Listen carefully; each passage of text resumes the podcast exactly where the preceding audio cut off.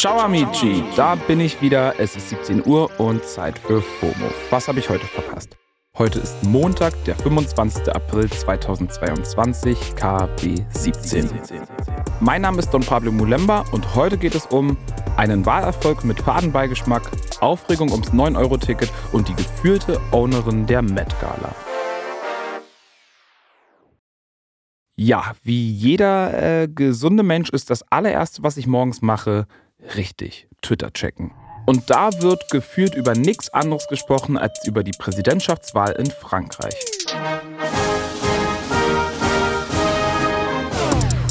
Auf Twitter sind das Wort Faschistin, Hashtag Frankreich, Präsidentielle 2022 und Hashtag Macron getrennt. Der ist es ja wieder geworden. Emmanuel Macron bleibt also Präsident und hat sich bei der Stichwahl mit rund 60 Prozent gegen seine rechtspopulistische Gegenkandidatin Marine Le Pen durchgesetzt. Er selbst hingegen wird als liberal betitelt. Das offizielle Endergebnis gibt es frühestens am Mittwoch.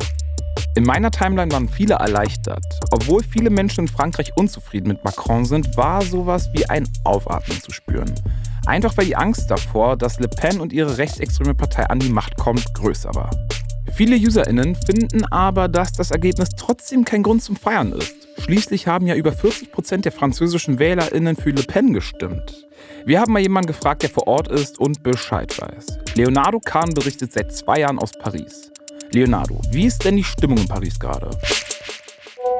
Die Erleichterung nach dem Wahlergebnis war enorm. Es war jedoch weniger aus Freude über den Sieg von Emmanuel Macron, dass wir uns gestern gefreut haben, sondern eher schon über die Niederlage von Marine Le Pen. Und das ist dann auch schon wieder ein großer Unterschied äh, zur letzten Wahl 2017.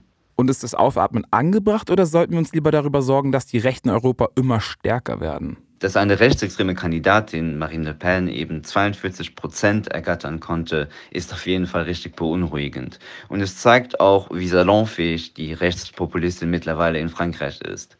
Mir ist es trotzdem wichtig, das hier zu betonen, dass man nicht vergessen darf, dass jede vierte Französin oder Franzose sich bei der Wahl auch enthalten hat, also nicht wählen gegangen ist. Äh, es ist also nicht wahr, jetzt zu behaupten, dass halb Frankreich nun rechtsextrem ist. Das wäre jetzt etwas übertrieben. Tja, und ob Emmanuel Macron jetzt so durch und durch die richtige Wahl ist, das ist nochmal ein ganz anderes Thema. Über diese News hier hatten sich in den Socials vor kurzem noch viele gefreut. Das 9-Euro-Ticket. Der Hashtag 9-Euro-Ticket ist jetzt wieder in den Trends und nimmt an Fahrt auf. Aber aus einem unerfreulichen Grund, denn das Ticket kommt jetzt vielleicht doch nicht? Nochmal kurz Recap. Der Plan war, dass das Ticket am 1. Juni kommen soll. Und wer will, kann dann für 9 Euro einen Monat lang den ÖPNV in ganz Deutschland nutzen. Das ganze Angebot sollte es erstmal für drei Monate, also bis Ende August geben und vom Bund mitfinanziert werden.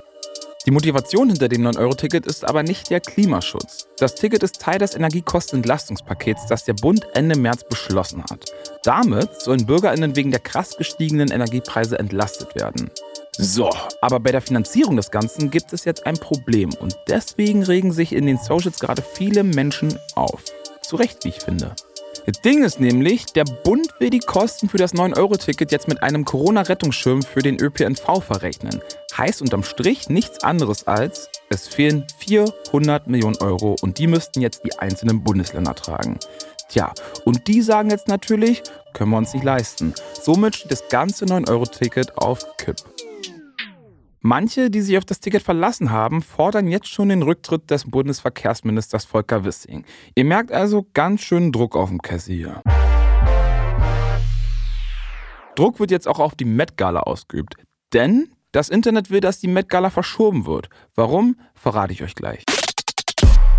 Die Met Gala findet nämlich am 2. Mai statt und ist für die Modewelt ja das, was die Oscars für die Filmwelt sind. Ein Abend, an dem DesignerInnen, Models und Hollywood-Stars in den extravagantesten Looks des Jahres zusammenkommen.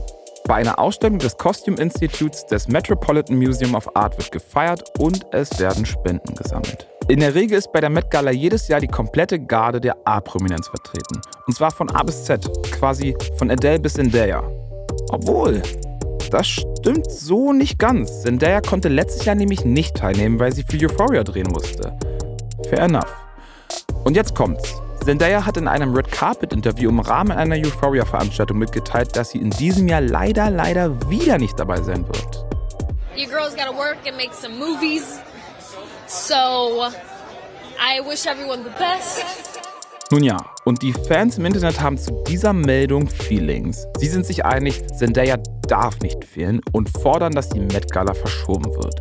Der Twitter-Account at Austin hat diesen Vorschlag mal in den Raum gestellt und der Tweet hat mittlerweile schon über 500.000 Likes. Also, verschieben oder absagen. Ich bastel schon mal ein Schild für die anstehende Demo. Das war's für heute mit FOMO und wir hören uns morgen wieder hier auf Spotify. Ihr erreicht uns wie immer unter FOMO at Spotify.com.